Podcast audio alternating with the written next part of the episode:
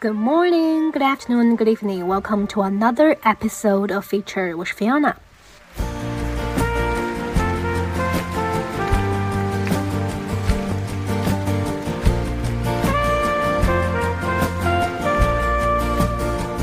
大家好久不见，时隔 N 个月没有更新。那经历了那么几个月之后呢，我又有了一些新的东西可以和大家分享。今年是我三十岁的第一年，然后年初的时候在自己的笔记本上写下了一些非常雄心壮志的东西，嗯，似乎是不得不大干一场才算是三十而立的这种感觉。然而事实呢，就是这一年在起起伏伏、伏伏伏伏中度过了。前几天我参加丸子丽丽发起的一个名叫“去他的三十而立”的活动，然后我就发现很多二九、三十的朋友都在嗯经历类似的身份动荡和转变之中。说起来也非常有意思，三十岁之前经常是会忘记自己那一年是几岁的。但是在三十岁边缘的时候，这种焦虑和彷徨，在各种社会声音的裹挟之下，却是如此的真实。有一天，很偶然的一个契机，我跟微信里的一个从来没有见过面的一个朋友聊天，发现，哎，原来我们是同龄人，然后也都有一些对当下生活的共同的困惑。但是感觉他比我以更加自洽的一个状态，在家里面打引号的躺平了很久。然后也从他朋友圈发的一些文字看来，呃，他生活的重心很大是围绕着原生家庭，也看到了他跟父母关系的一些重建和突破，所以在这期节目里，我就想拉他过来聊一聊成为全职儿女的这大半年时间里的一些探索和思考。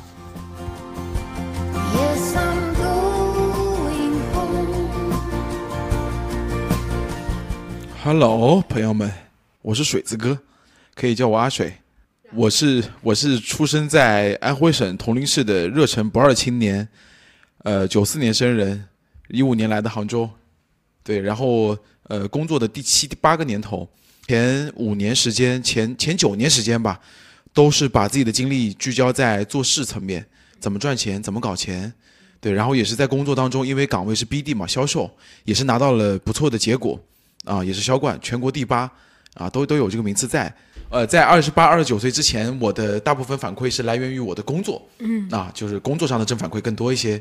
但是我会发现，在二十九岁的这个时间点，也就是在二零二二年、二零二三年的这时间段，这个呃反馈来源的不那么的足了，甚至是停下来了。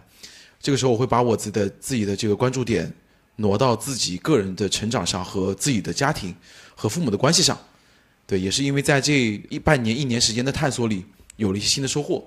非常好奇，就是水子哥当时为什么会在工作就没有办法在工作中获得正反馈的时候，会把自己的能量来源转移到家庭当中？是什么样的一个契机呢？嗯，呃，我觉得这个跟我原生的家庭会有关系，就是我过去的家庭的成长环境会比较的严苛啊，然后对比的对象从来都是别人家的孩子啊，所以说。我的外部评价体系永远都是在外部，从来没有构建自己内部的评价体系，也不是那么一个自信的一个人啊，处在这样的一个状态下，所以说我会在呃一五年刚毕业的时候，离到家越远越来越远的这个地方去工作去赚钱，啊，只有当我在工作当中投入足够的反馈，我会发现投入的越多，得到的也越多，成长收获的也会越来越多，对，然后在二十九岁这个时间段，也就是去年和今年这个时间。我会发现，在我每天工作时间仍旧投入在十二、十四个小时以上的时候，不管是职场的晋升上，还是收入上，都没有增长。我很苦恼啊！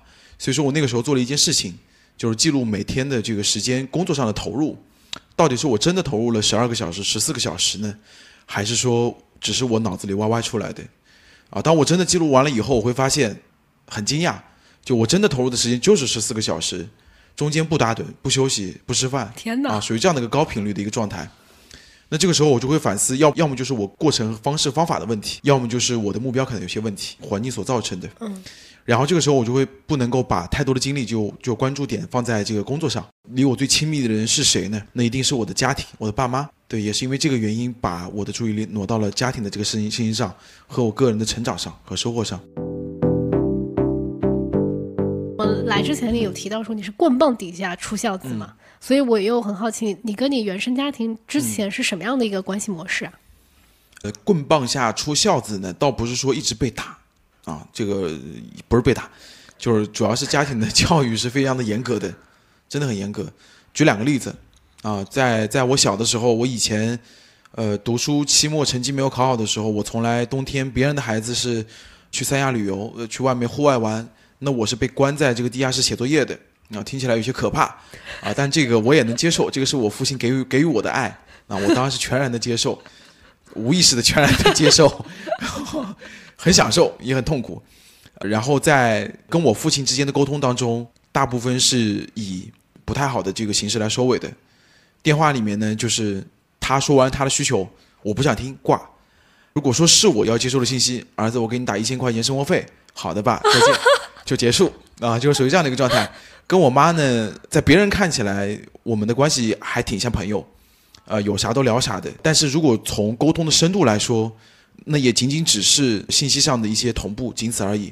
沟通的深度非常的浅。在我三十二十九岁这时间，我会发现我们彼此是不那么清晰，彼此在接下来的这个人生的探索和人生的追寻的目的目的地上，对，这就是我们之间的沟通模式。因为我之前看你那个朋友圈是写着说，二十九年来第一次跟父母深聊。对，所以说你在过往的经历当中，你跟你父母的沟通就是限制于这种事务性的、比较表面的沟通，对吧？对，没错。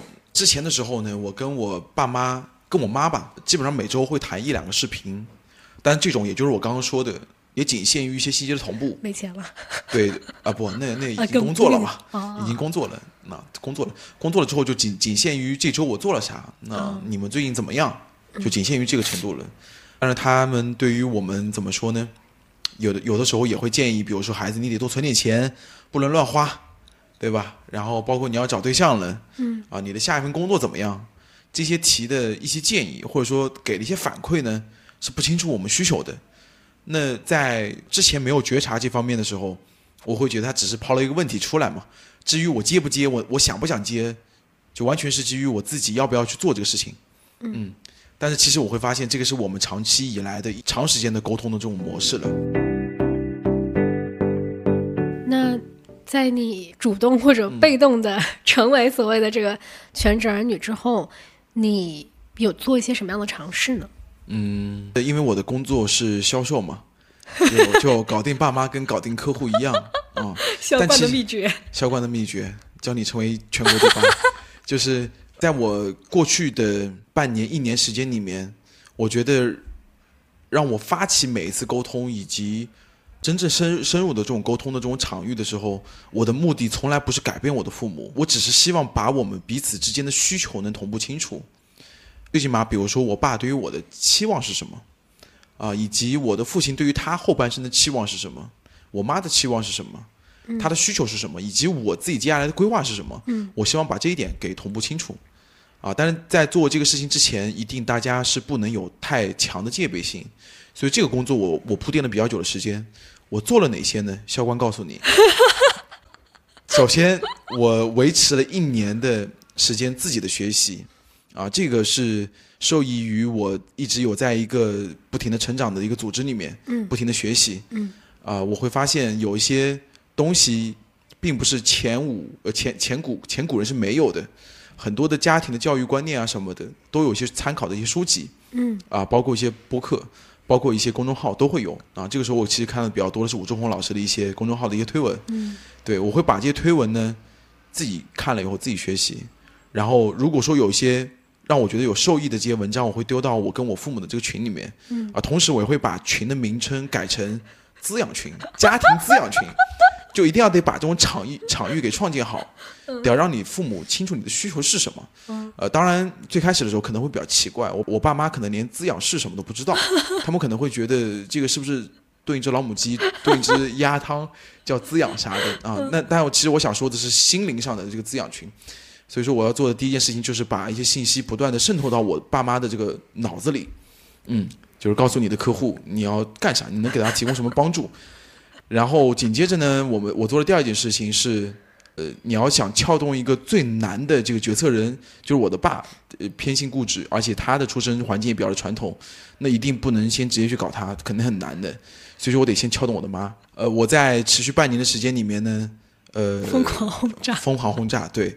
然后我会发现，认真坐下来去聊的时候呢，他的需求更多的是被倾听，啊，他也会有他自己交际的一些烦恼。嗯我跟张三今天这个关系怎么处理？为什么我跟李四总玩的玩到后面就玩不了一起了？他其实会比较受困于这些。那同时，我妈的这个成长环境呢，也是外部评价体系，她又很在意别人的看法。但是当她这么做了以后，她又会很痛苦、很内耗。儿子，我应该怎么来做？他还会求助你，他跟你关系很不错呢。对，关系还可以吧。所以说我我们关系一直像姐弟一样啊，只是沟通的不那么深入啊。因为当他抛这些问题给我的时候，也得看我心情好不好。如果说你要做付费咨询，这种当然可以。但如果只是日常的问一问、答一答，我工作经历被占满了以后，我也不太想回答这些问题的。所以我也跟他约定好了一个时间，我们可能比如说每天散步的时候，这种环境够好嘛，场域够好，我们可以去聊一聊这些问题。然后结束了以后，这顿晚饭你来请，对我们这样的方式来达成的。然后我先帮他解决了他自己的一一些日常困惑，解决完了以后，他突然会发现，哎，儿子这一年的成长和收获挺大的。不仅是解决某一些事情上的这个这个方式方法，他还能解决我自己一些日常交际上的一些困难，啊，他觉得这个是可行的，这是第一个。然后第二个呢，就是他自己也会有一些改变吧。我会给他推荐一些这个，比如说武志红的老师，然后包括他自己平时会刷手机嘛，他是一个日常喜欢运动跑步的，有自己一千粉丝的。他做什么？运动博主。运动博主，对他对他的粉丝粘性，他要求也很高，每条评论都得要这个回复。啊，尊重人家，那说白了嘛，其实我也知道他是在意别人的评价。嗯，对，那最后算法捕捉到了，就是他也是关注一个身心成长的人，所以说最后给他推荐那些导师，他买了一些课，修身、修心、修颜，我觉得也很难得。且不说这些课程最后他的付费导向是什么样子的，不重要，我觉得课程对他来说有受益的就可以。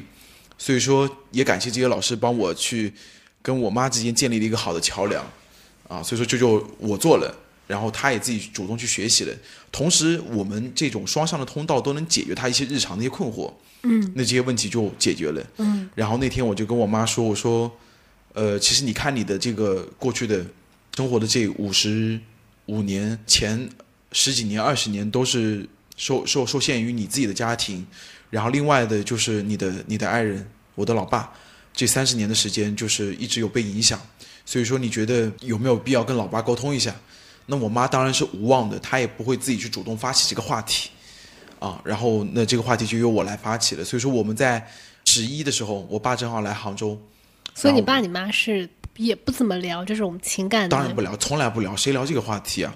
老夫老妻的从来不聊的，只会聊一些琐事。今天你吃的菜你觉得咸不咸？然后今天张三家情况咋样？为什么李四家儿子又离婚了？就这些话题，家长里短的嘛。对，然后我爸十月份怎么东北味就出来了？啊，我爸，我爸来了杭州之后呢，关键点就来了。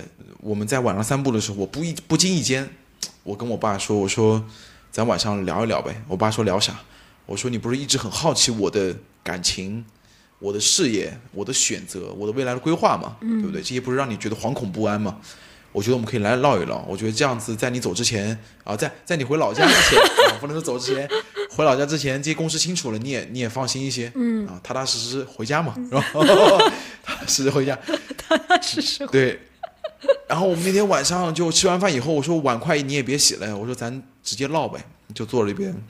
然后我们沉浸了三分钟没说话，呃，他们也会很尴尬，也会很好奇。我说闭眼，我们咱呼吸一分钟，啊，呼吸吐气，呼吸吐气，完了以后就跟他发起了那些话题。对你，你就是你，你知道我我的我的我的另一半是什么样子的理想型吗？你知道我未来的职业规划是什么样子的吗？我爸其实都不清楚的，嗯，但是在这个节点之前，有一个很也很重要的就是，呃，对于我们父辈的这种沟通，你得要肯定他之前的付出，你的初心一定是好的，但是可能你也得要知道，你在过去你给我推荐的，比如说让我回去跟你在四线的城市做中介，让我回去跟姐夫在后面做这个车贷。啊，这些决策可能都基于当下的这个环境，在你的认知范围里面去做的这个决策，嗯，我很清楚，对我来说非常的好。但你反观一下，现在我姐夫的那个行业还能做吗？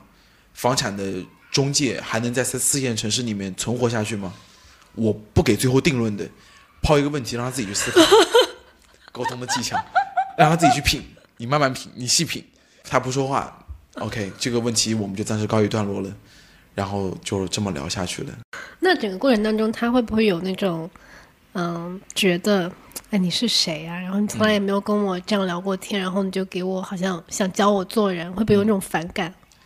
我觉得正常，如果你没有任何铺垫之前，就像我们去找客户沟通产品之前，你不把你的需求和把你的位置说清楚，你没有一个态度摆在前面，别人有戒备意识很正常的。这个包括跟父母之间也是一样的。嗯，我跟我的周围的朋友是聊过这种亲子关系的，父母很抵触，他会觉得你首先你是否定了他的付出的。对对，所以说你看我刚刚提到了。就你一定得是肯定父母父母之前的付出，但是你也得要让他意识到，在你之前的这些付出和爱之前的这种行为呢，初心没有错，但是你很多都是基于你自己过去的认知去给的判断、给的建议，但是这个在十年以后还能有效用吗？这个可能得打个问号。就是我肯定了你的动机，但是我质疑你的行为，就分开了看这两件事儿。对，不能说质疑吧，就是抛问句嘛。让他自己，对你不能那个什么，但是他他自己会想啊，嗯哦，的确啊，我这中介我现在自己也不做了，哦，我我我我姐夫那个车贷的生意现在好像也没有之前那么的好了，嗯，对他自己就会慢慢体悟到嘛，啊，就是不要留封闭式的问题，开放式一点。小管教你提问，然后那那天这整一个对话这过程当中有什么让你？印象特别深刻的瞬间吗？呃，我觉得印象最深刻的是，当我抛完刚刚说那两个问题的时候，我是有留白的吗？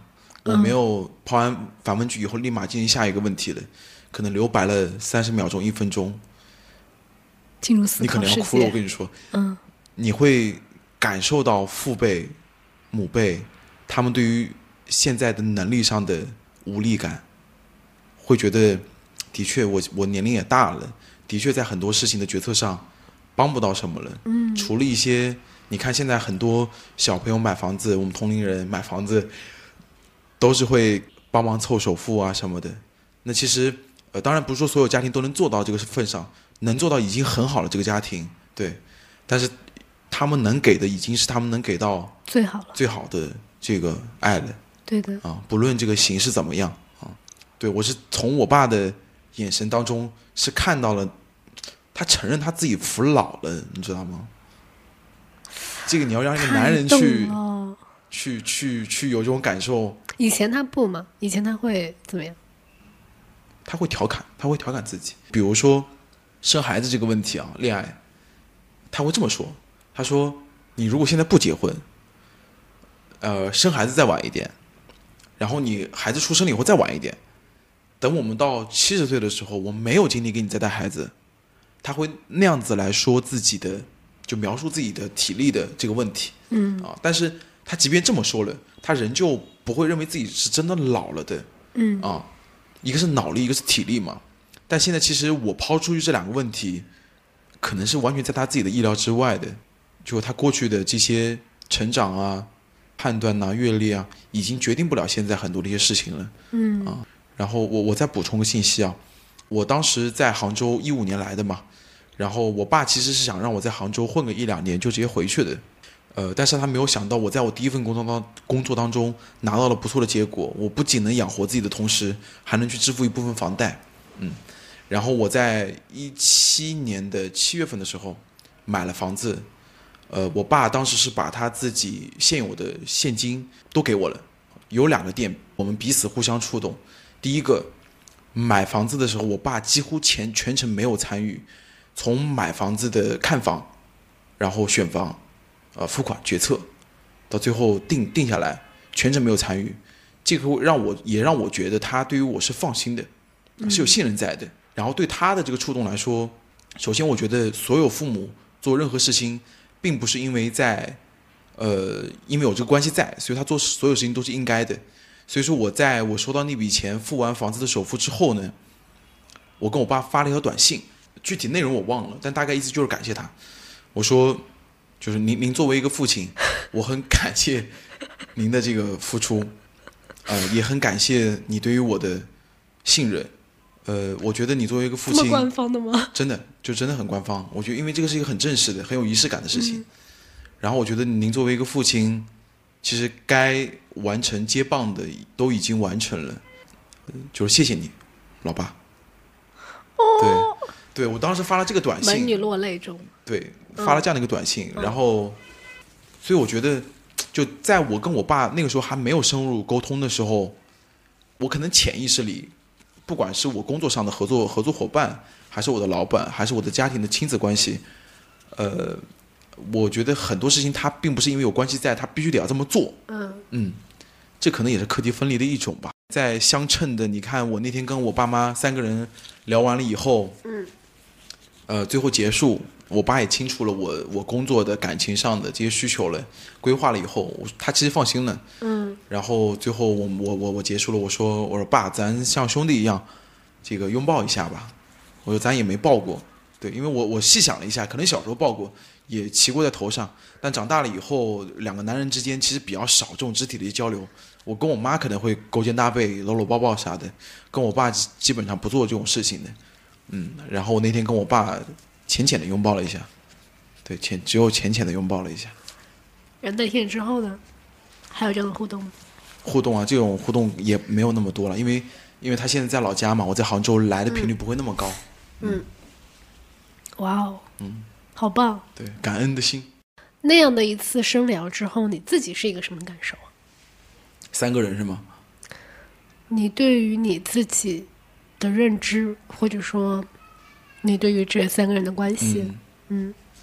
呃，我在我这一次沟通之前，其实不管是我观察我自己，还是观察我自己周围的朋友，还是观察我的爸爸妈妈，都会发现，很多的时候他的决策、思考、行为，都跟他的成长环境会有很大的关系嘛。嗯。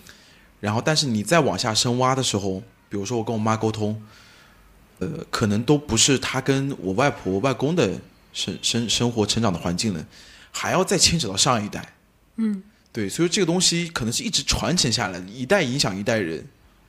对，所以说我觉得这样这样的一次沟通完了以后，也解开了我母亲很多的心结。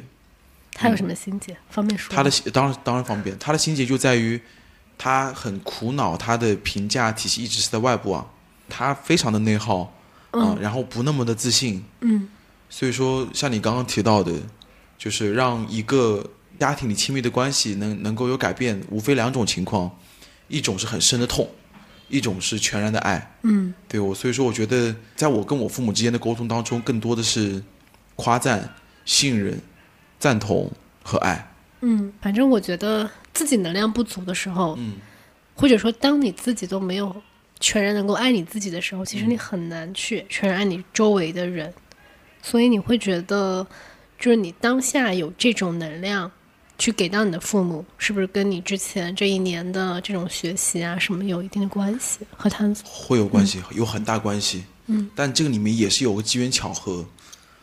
你像你刚刚说的，就我如果说没有那么爱自己的时候，或者没意识到这个问题的时候，嗯我觉得我在工作的前几年都是这样子，就把焦点全都放在自己身上嘛，然后反馈也不会在自己的家庭上。然后我觉得，呃，我的导火线或者机缘巧合就在于我的工作反馈很难拿到了。嗯工作让你有足够的痛，然后促进了 你。对，这是一个导火线。嗯、啊，但是幸福其实在我后面的审视来看，幸福的来源有三方面嘛。呃，从时间规划的角度来看，一个是自己个人的身心的成长，另外一个是自己的另一半，另一半亲密的关系，这样的一面镜子会不会让你觉得自己有被滋润？再一个就是自己的原生家庭，就是大家、小家和这个自我的成长。呃所以当我这个导火线把把我的精力突然转移了以后，突然会发现，哦，原来我的幸福不是工作来构成的，啊，甚至可能它并也并不是我的事业来构成的，啊，一定是围绕紧密关系的我、我的爱人和我的家人，嗯，对，这三个方面。秋水，你刚才说到你这个快去工作了，对，我我你您在家又要上班了，我要进牢笼了。你已经就是在家待业几个月了？呃，七月中离职的嘛，嗯现在快五个月，半年了要。那现在就是经历了那么长时间的这种探索，你对工作这件事情有什么新的认知吗？重回职场的时候，还是做同样的工作的时候？嗯呃，在过去呢，我的使命或者说我我的意义，可能说百分之九十甚至更高，我无意识的就是从工作当中获取来。啊、因为我我在每一份工作当中，因为我是销售嘛，我对于拿下来一个客户，然后对于每个就是下个下个月或者下个季度发这个提成，都会让我觉得有很很大的这个成就感和价值感和意义感，对。也是因为刚刚提到的那个节点，就是我会发现，不管是很多人说的周围大的这个经济环境不好了，还是因为我所在的那个环境的氛围，呃，跟之前会有些变化了，都不重要。我突然发现我的我的我的意义突然就消失了，那百分之九十九十多的意义都突然消失了。对，就慢慢慢慢的就就有遇到这样的一个问题了。哎，那你你不去工作这段时间，你有感受到你的生活是失控的吗？倒没有失控。我其实，在离职之前半年时间，我就开始做了自己的这个资金的储备储备，嗯，对，做了这样的一个规划。所以说我离职的时候不算裸辞。不算裸辞，绝对不算裸辞，我还是理智的，吃过这样的苦，对，对，还是做了这样的一个储备的。所以说我没有那么的慌张啊，而且还有个很核心的点，我觉得找到自己想要什么，比你去做什么会更重要。频率先于行动，嗯找到了吗？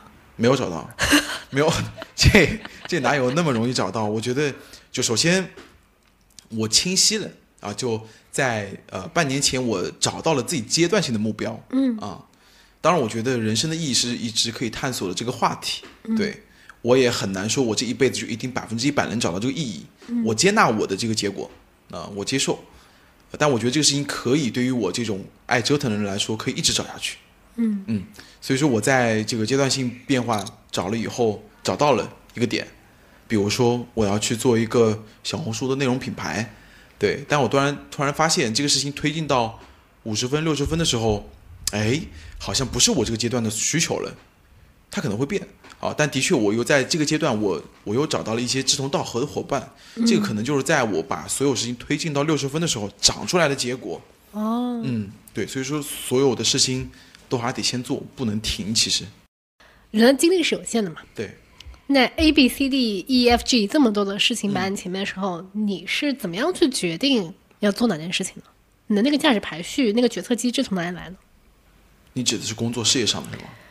还是所有事情，家庭也算？对，哦，那我觉得这个跟人的阶段性需求不一样。如果说我当下的重心就是为了解决我自己的家庭的问题，我觉得可以这么来说。呃，首先，我觉得人的一天的这个时间可以拆分成二十四个小时啊，那睡眠当然占据了我们大部分的这个时间。呃，像你刚刚说的价值排序，我我我我可以做到，就是我不一定非得要从里面去做绝对的取舍，但是我可以把这个时间的多与少去自己去做把控。嗯啊，如果当下比如这一周、这个月、这个季度、这一年，我的目标就是要解决我自己这个跟我父母之间沟通的这个问题，想要再深入一点，那这个事情我可以分摊到每天都去做，投入一定的时间。啊，那你再乘以整个一年的三百六十五天，这个时间固然是多的，那我相信不管这个结果好与不好，多与少，好与坏的这个问题，它一定会有一些新的一些变化。高频触达到你父母的面前。对啊，对啊，对啊，是的。然后当我比如说，我觉得我这个阶段我生存遇到了很大的问题，我要解决赚钱的这个问题，我很难做到。比如说我每天这个投入两个小时，我的单位小时产出就一定在很高的程度。对于我来说，我目前能力肯定是不一定够的。嗯，那我当然是需要投入四个小时、八个小时、十二个小时，甚至更多的时间去做这个事情。对呀、就是这样子。嗯，了解自己这个阶段的需求。嗯，这个也是给我一个很大的启示哈，就是一以前的时候都会认为说一个人的所谓的这个人生使命，或者说你那个真北，它是一件非常永恒的事情。就像你刚才我们也在那聊那个遗愿清单，然后你说你的遗愿清单上是上班之前要瘦二十五斤，就这个事情让我觉得啊，这个也能算遗愿清单？我会觉得这个，我如果我要写那个遗愿清单，我好像就会觉得我要写一个比较大的事情，嗯，比较抽象的事情，更有远意义的事情。哎哎哎，对对对。但是你你说你的遗愿清单上写的是入职之前瘦二十五斤，这个东西好像就让我感觉是一个很具体的、对可视化的行动的目标。对，嗯，一定是这样子啊，一定是这样子。就是你得要把你的目标给定好，我觉得这个就是 SMART 原则嘛。你只有把你的目标定清晰了以后，你才知道你下一步该怎么去做，你花多少的时间去做。你像我那二十五斤，我一拆出来以后，我就三个月、两个月、一个月，我的目标就很清晰了。现在瘦几斤了？现在瘦十五斤了。哇哦！对呀、那在这个真的一步一步瘦的过程当中，你觉得有什么新的获得新的正反馈啊，对，就想瘦的越来越多。哦。然后同时我也会觉得我的医院清单写的那些不是务虚的嘛，都是可以去完成，都是可以去达成的嘛。但我觉得也不用把它负担放的特别的重。对，阶段性的目标可以改嘛。就因为你其实也很难说每个人都能找到自己可能这一辈子的那个目的地方向。嗯不重要，我觉得我们可以接受自己不用那么快找到。嗯因为很多事情它是长出来的，在你过做的过程当中慢慢发现出来的，对，所以说我觉得很多事情我们得要先去做，对，这是一个。然后另外还有一个，我觉得其实也很重要，就是自己生存的这个问题。嗯对，当当自己的生存危机出现问题的时候，你的你的所有的目标可能都会为之摇摆，啊，可能会产生新的内耗。嗯，对，所以我觉得就是回到回到你刚刚其实说工作意义的这个部分，我觉得呃可以放在一起看。有的人可能真的在工作当中能找到意义，啊、我觉得我的父辈可能就在他们就能找得到。嗯，对，因为他比如说我这份工作赚了钱，我的意义就是为了养好我的家庭，这个挺好呀，对不对？但你可能现在放在现在的这个社会里面再来看，就很难了，因为每个人做的事情都是可能在一个螺丝钉上做一个重复性的这个工作，哪怕你在一个大的企业大厂里做这个事情，也仍旧是。所以说我我们可以把这个问题来拆开来看，对，嗯。所以，当你接下来要回职场上班的时候，你已经做好了不在工作中找意义的这种觉悟了，是吗？呃，我觉得是这样子，我还是会找，我会尝试找，对，找寻新的意义，我也很期待。嗯对我，我觉得我是一直期待一个新鲜事物的人，嗯对我会非常期待的。只是我最终我会做好一个心理准备，如果没有找到怎么办？嗯对我会给自己打一个强心针，对，让自己做好这样的一个准备。如果没有，也不用沮丧嘛，我们可以继续找嘛。我觉得这是一个一辈子可以探索的事情。聊聊亲密关系吧。亲密情情侣还是亲密啊？亲密关系，我还挺好奇的，因为就是你爸不是说之前一直很担心你嘛，然后，那你是怎么说服了他，让他觉得，哎，这事没有你不用担心了，你已经想明白了，然后也不再为你而感到焦虑了。你是有什么样的 BD？这个你做了些什么？来，销冠教你怎么来解决这个问题。这个其实你放在用户身上真的是一模一样的。呃，举个例子，比如说我们花了很久时间去公关一个单子，公关不下来，这个时候我的晚上睡觉是睡不好的，心里是揣测不安的。他会去选择哪个供应商，对吧？我最终谁会拿下这个单子？对，所以说我们很大的核心是不清楚这个客户的需求是什么嘛。那换回到我的跟我爸之间讨论的这个问题当中，我爸会担心我是因为第一，我儿子喜欢什么类型的他不知道；第二个，我儿子现在到底在干啥，他不知道啊。甚至我再说的夸张一些，我儿子性取向有是否那什么，他也会考虑，对不对？这些问题我都要反馈给他。在这个之前，其实有个插曲，我我爸上一次在我跟我前任分开以后，我爸不清楚我们为什么分开，他只知道我们在一起的。嗯啊，我这人是报喜不报忧的。嗯，结束了，当然会有他的理由存在嘛。但我觉得我父亲可能没有那么大的必要去知道我们为什么分开啊。那我爸那次骑车载我的时候，他就在前面开车，把我大腿一拍，儿子，这个男人不坏，女人不爱。他觉得可能是因为我的老实，所以说导致我们的关系结束了。对，那他其实你看他他这样的建议，就一定是不清楚我的情况是什么样子嘛。所以说我把我的需求、我的画像和我未来的，比如说我希望能够在今年能能够找到这个这个另一半，对吧？以及我就是我为什么能够找到我这样的另一半？因为我会发现我自己周围有有一帮价值观还很相同的这么这么一帮朋友。我觉得找到可能只是时间的问题，要么就是可能基数不够，就是我覆盖的面不够，对吧？所以说，我觉得他这样子一听，哦，儿子这可以，他就自然而然就放心了。啊，对，同时我也大概跟他说了一下，我跟我几个前任为什么分开，啊，就让他不会觉得我是因为呃个人的问题，或者说因为其他的一些问题不可控的问题分开的，对，得让他知道。透明原则。对，透明原则，这个其实你看放到这个客户跟进里面也是一样，一模一样啊，就是老板也会关注你这单子为什么丢了呀，对吧？你你得在你下一次的时候尽可能不要出现再再踩这样的一个坑呢。对吧？你再换回到我们的父母当中，我既然述职，我能跟我老板说为啥丢单了，我就不能跟我爸说这个问题吗？哎，你这让我想到我之前看一本书，我忘了那书名是啥，但是那个作者也就是提到说，如何去重对于工作狂来说，嗯，就假设说这个人他是个工作狂，但是他好像一直没有抽出时间来陪自己的家人，然后那个书里的作者就说，好，那现在开始。你把你的家人当做你的 V V V V V V V I P 客户，哎，的有有用，这个真有用。之前我我妈跟我讨论一些问题的时候，我看我经历嘛，想不想听嘛，话题我感不感兴趣嘛？如果总是说一些很琐碎的事情，对于我来说，这些也是消耗我能量和负面情绪的这个事情。然后后面我跟我妈采取了一种方式，我们付费咨询，我们来付，我们来付费咨询，你别笑，真的。呃，我跟我妈说我这样子，我说我说妈这样子，你你拿这个退休金，我说你也别付费老高了，我说咱五十块钱半小时，你如果超出半小时和一个小时以上，我们一百封顶，啊，然后我妈首先她就会做两件事情，第一个她要提前预备一下，想要跟我说哪些问题，哇塞，对，然后第二个就是她要把她自己的话术精简一下。啊，她会形成她自己的一套这个表达的习惯，也帮助她去总结、去沉淀。然后，但是对于我这侧来说，我真的就没有太多情绪了。啊，这一个因为我在服务我的客户。对，在我的时间规划里来说，这一个小时就是给留给我爸妈的，留给我母亲的，留给我父亲的。我们就针对这个问题来解决。我毫无任何情绪可言，我非常的开心。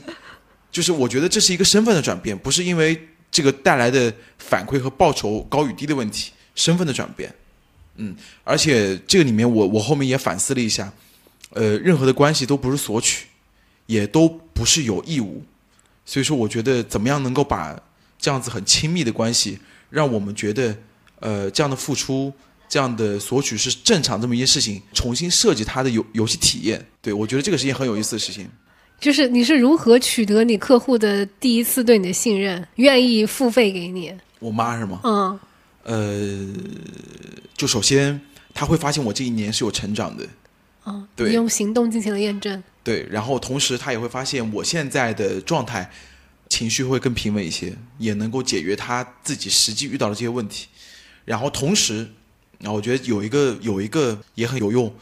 就是因为我外婆在今年五月份离开了嘛，嗯，然后我怕我妈的状态不是那么的好，我把她接来了杭州，所以说她的物理的这个环境啊，跟我爸有隔开，其实她不会受到我爸太多的影响，以及他在老家朋友那些影响。对，当他在这边安安静静跟我待在一起的时候，有些事情需要去做一些付费咨询，我们这么一聊，好很多。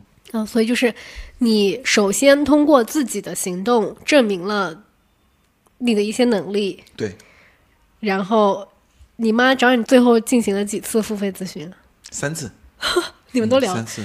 聊时间规划吗？呃，聊过一次时间规划。时间规划是这样子，时间规划呢是他问了我一个问题，他说：“儿子，为什么我听了这么多的修心、修身、修颜的课程，但是我早上跑完步以后发给粉丝看的抖音文案我编不出来呢？”他抛出来这样的一个问题，我就好问题，好问题。对，我说。那你可能是输入太多，输出太少。那这个时候你要做的事情其实很简单。呃，首先两个维度，第一个，你到底是真的每天看直播、看课程的时间是多，还是刷游戏视频、娱乐视频的更多？嗯，对，这是第一个问题。第二个，呃，如果说你投入的时间没有问题，那是不是你方式和方法有问题？所以说我们分开来解决，先记录你的时间，看你每个小时的时间投入。OK，这个结果把我妈吓了一跳。啊，她会发现她以为儿子我一天从早做到晚，做了七八个小时、十来个小时，但是我真正实际最后看的那个报表生成，可能正儿八经在学习的时间就只有三到四个小时。嗯嗯所以说，我们再从这个时间里面，如果说你觉得有问题，我们就把这个时间重新调整一下；如果没有问题，那我们就开始解决方式和方法的问题，嗯啊就是这样子来做的。我在里面看到两个点。第一个，首先这个客户他非常的信任你，你说的这些建议他都一一的采纳并且付诸实践。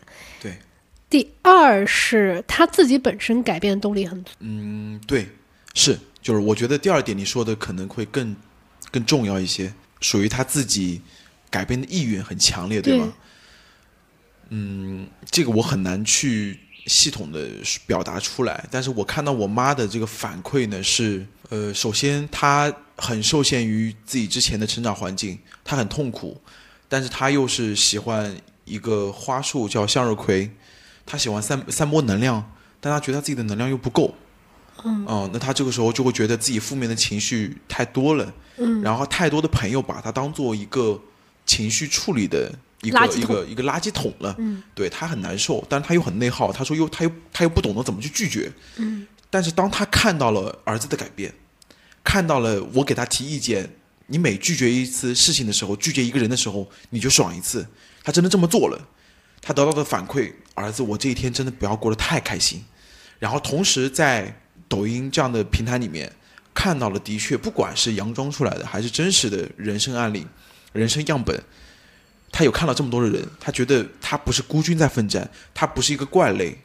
对，在他的这个成长环境里面，所以他得到了这么多的正反馈以后，他就越来越能去做他自己。而且我今天我刚出门跟你来做这个播客之前，他已经在房间里待了快四五个小时了。我我跟他说你好得收一收啊，得收一收。他最近就是都是在学这个修心、修身、这个修。颜，对，修颜是什么意思啊？修形体，哦，就是他比方说哇，身心身心灵一体哦。比如说拍拍肝胆经，哦，嗯，然后拍拍淋巴，这个就就听下来，总体上来说，以我身边为数不多的样本经历来看，就你的家庭总体上来说还是比较幸福的。对，是的，嗯，这会让你跟这个客户 推进啊，成交的这个成功率就变高。嗯因为呃，我身边其实也会有，嗯，可能包括现在我自己也在想如何要去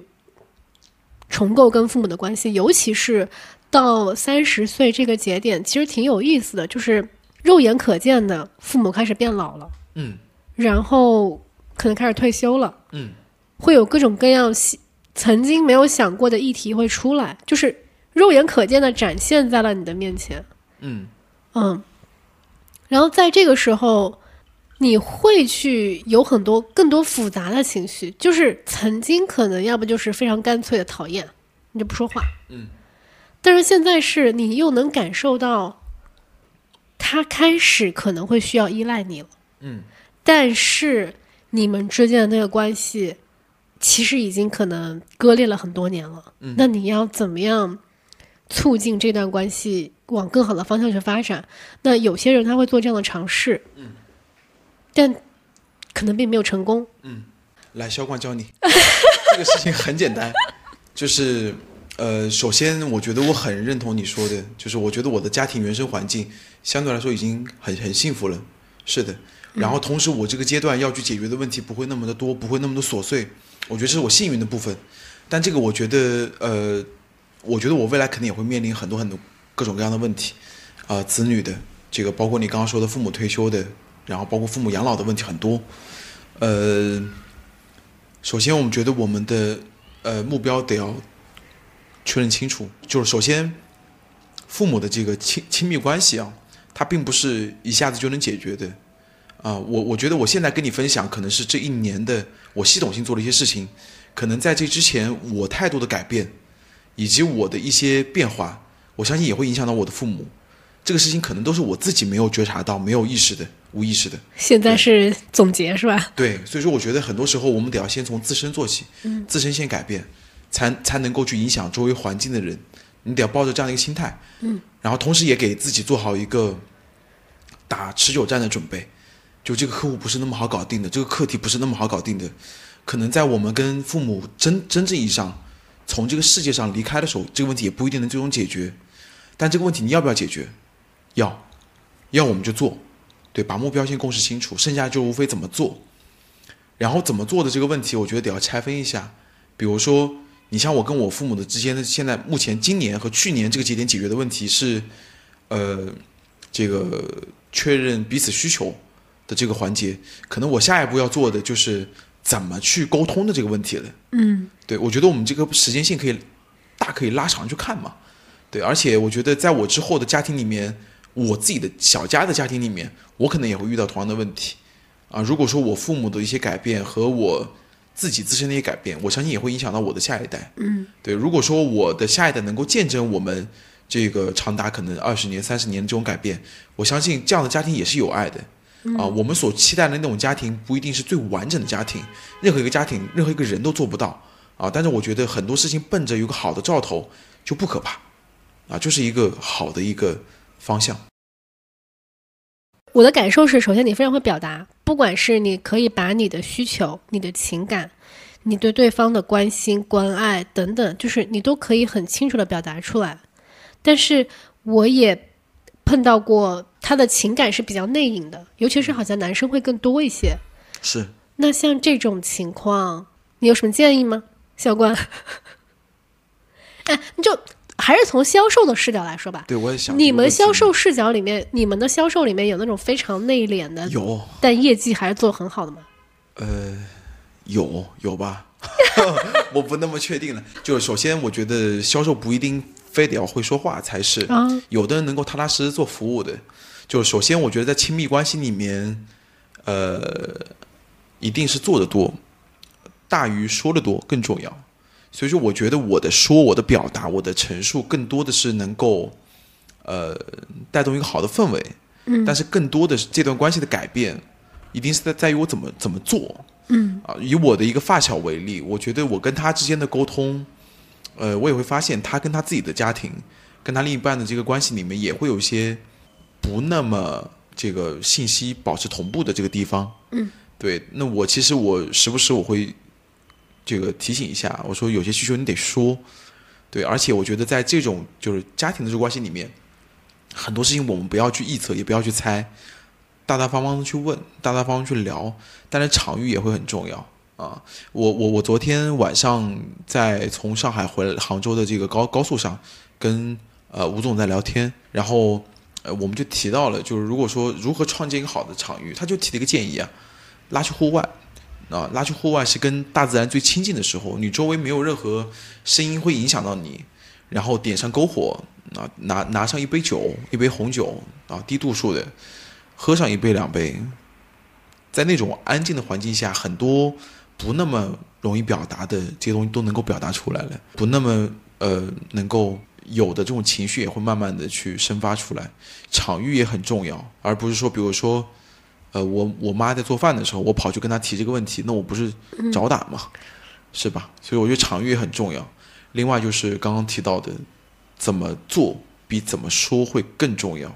嗯嗯，一点一点去去做呗。嗯，这个里面我补充一点呢。嗯。